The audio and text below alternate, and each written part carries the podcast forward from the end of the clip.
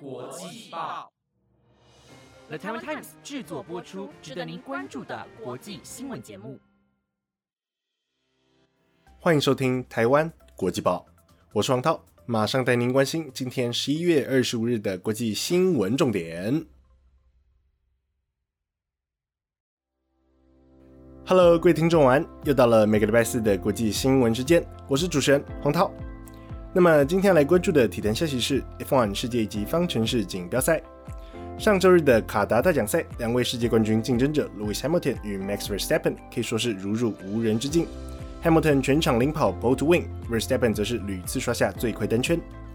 经过连续两场技术性更换引擎后，Hamilton 似乎再次找回过往的载之力。除了让他在巴西大奖赛上演逆转秀外，更让他在今年度新增的卡达大奖赛一骑绝尘，并轻松拿下胜利。而在 Verstappen 方面，虽然因为在排位赛二度忽视黄旗而被判罚至第七顺位起跑，不过开赛后也仅花五圈时间便上升回第二名的位置，并以第二名顺利完赛。令人意外的是，颁奖台的最后一个位置竟然是由两次世界冠军 Fernando Alonso 所拿下。毕竟，距离上次 Alonso 登上颁奖台可是要回到2014年的匈牙利大奖赛了呢。赛后车手积分方面，Verstappen 暂时以八分之差领先于 Hamilton。车队积分方面，Mercedes-AMG Petronas 也暂时以五分的微小优势，领先于 r e b u l Racing。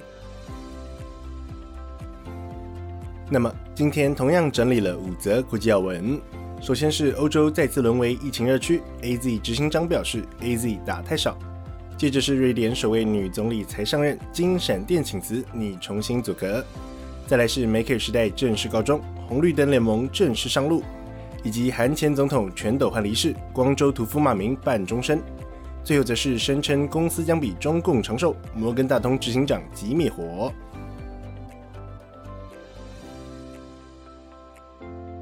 首先，第一则新闻要来追踪的是，WHO 秘书长谭德赛在昨天表示，欧洲正再一次沦为新冠肺炎的疫情热区，因为人们在普遍接种疫苗的情况下，进而产生出虚假的安全感。根据路透社报道。谭德赛在昨天的记者会上指出，上周全球通报的新冠肺炎感染及死亡病例中，超过六成发生在欧洲，并补充道，WHO 十分担心世界各国会因为疫苗的施打，进而产生出虚假的安全感，以为疫苗的诞生终结了新冠肺炎，并认为已接种疫苗的人们便无需采取其他预防措施。与此同时，欧盟疾病预防控制中心 （ECDC） 也于昨天更新了他们的防疫守则。呼吁全体成年人应积极接种加强针，尤其四十岁以上的人们更应优先施打。因为根据英国和以色列的调查数据显示，全年龄阶层的民众在施打完加强针后，便于短时间内提升了对于感染和重症的保护力。值得关注的是，英国药厂 AstraZeneca 的执行长 Pascal Soriot 则在前天表示，疫情之所以在欧洲复燃，有可能是因为欧洲的老年族群在 AZ 疫苗的接种率方面普遍较低。因为欧洲国家透过接种年龄限制，或是以罕见副作用为由暂停接种，进而降低了 A Z 的接种比例。此外，Pascal Soriot 也补充到，他的推测是建立在数据层面，因为广泛施打 A Z 疫苗的英国，相较于其他欧洲国家，纵使感染人数有所增加，不过因患病而住院的人数则相对较少。同时，Pascal Soriot 也强调，施打疫苗除了会产生中和抗体外，T 细胞对于预防新冠肺炎也非常重要。因为根据多篇医学研究期刊证实，真正可以使人免于重症及死亡的关键，乃是 T 细胞的反应。而接种单剂 A Z 疫苗的保护力，除了只比单剂 B N T 疫苗低六 percent 以外，A Z 疫苗的 T 细胞免疫反应还是 B N T 疫苗的三倍之多。第二则新闻要带您关注的是。瑞典国会除了在昨天投票通过由社民党继续领导政府外，也让社民党党魁 Anderson 成为瑞典史上第一位女总理。然而，Anderson 前脚方才走马上任，后脚便因联合政府垮台而请辞，上任时长甚至不到十二小时。根据《卫报》报道，在瑞典前总理 Loven 下台后，瑞典国会便在昨天投票通过由社民党继续领导联合政府，并由社民党党魁 Anderson 出任总理一职。然而，由于联合政府内部对于预算案出现矛盾，先是中间党不支持预算案，导致预算案无法获得国会通过。接着，瑞典国会又投票表决由反对党等所提出的预算案，迫使绿党被迫退出联合政府。因此，Anderson 在别无选择下，只好闪电请辞总理一职，并表示他不希望领导一个合法性受到质疑的政府。不过，他也已向国会议长请辞，并要求重新组阁，且得到了同意。而这次，他将尝试组建一个由社民党组成的内阁。值得注意的是，在瑞典宪政实际层面上，倘若联合政府中有政党退出，那么总理便应请求国会议长解除其职务。此外，根据瑞典体制，总理的当选条件不包含获得国会多数支持，只需不被多数反对即可。换言之，也就是一百七十五席。而在昨天的总理投票中，则是刚好只有一百七十四人反对，可谓惊险过关。第三则新闻要对您关注的是。今年九月下旬赢得德国国会大选的社民党、自民党以及绿党，终于在昨天达成了组建新政府的协议，并由原财政部长肖兹出任新总理一职，预计在十二月初接任德国总理。然而，这也代表着梅克尔的时代正式结束。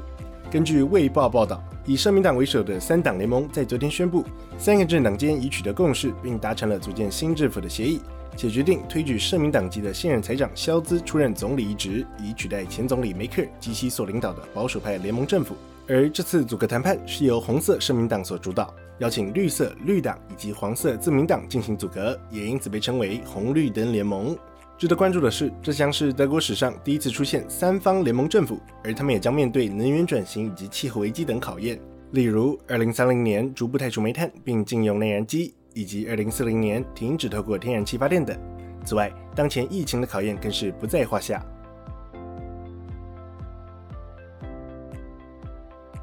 第四则新闻要对您关注的是，韩国前总统兼军事强人全斗焕于前天在家中浴室昏厥离世，享受九十岁。而他生前所留下的遗言也随之曝光。在遗言中，全斗焕表示。他希望在他过世之后，将其埋葬在能够眺望北韩的边境高地，于此显示出他仍旧心系两韩统一之事。对此，青瓦台向家属致上慰问之意，但是对于全斗焕在生前并未公开历史真相，以及拒绝为当年光州事件诚恳道歉，感到非常遗憾。同时，青瓦台方面也认为全斗焕涉及内乱罪，因此他也将失去下葬于国家公墓的资格，并成为史上首位不依照国葬规格治丧的前总统。不过，不久前辞世的前总统卢泰愚则获得了国葬待遇，而青瓦台方面也以总统文在寅的名义献上花圈，并由总统幕僚长于英明前往灵堂吊唁。值得关注的是，军人出身的全斗焕一生仕途充满争议，除了在1979年政变夺权并发布戒严外，更于1980年血腥镇压光州民主化运动。除了造成数百人失踪和死亡外，更造成数千人负伤，并得到了“光州屠夫”的臭名。而光州事件也成为近年来多部电影拍摄的题材，例如《1987黎明到来的那一天》《我只是个计程车司机》《辩护人》等知名电影。然而，令人惋惜的是，时至今日，当年光州事件的受害者及家属们仍旧没有获得全斗焕的道歉。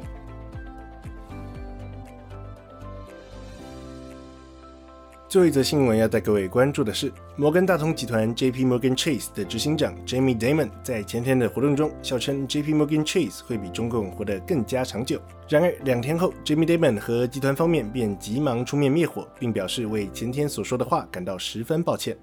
根据 CNN 报道。美国金融巨擘 J.P. Morgan Chase 的执行长 Jamie Dimon 前天在波士顿学院首席执行长俱乐部的讨论会上，开启中国共产党玩笑，并说道：“除了中国共产党在今年庆祝成立一百周年之外，J.P. Morgan Chase 同样也在庆祝。只不过相较于共产党，我们将会活得更加长久。”然而，此番言论一出，便立马引发外界关注，并成为当前财经界最火热的话题。只不过这把火恐怕烧向的是自家集团，也因此 Dimon 和集团方面赶紧出面灭火。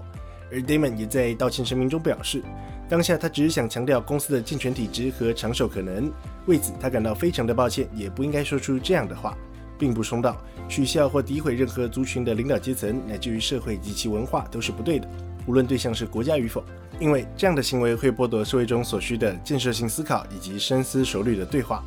值得关注的是，J.P. Morgan Chase 在八月时才获得监管机关的批准，成为首家在中国的百分之百外资持有之证券公司。然而，Damon 的言论便马上危害到集团在中国拓展事业领土的计划。此外，J.P. Morgan Chase 除了身为全美最大银行外，更在今年初成为中国首家外资全资控股之证券公司。光是在中国的总铺险就高达一百九十七亿美元。不过，这也代表着集团本身必须格外注意与中国的互动关系。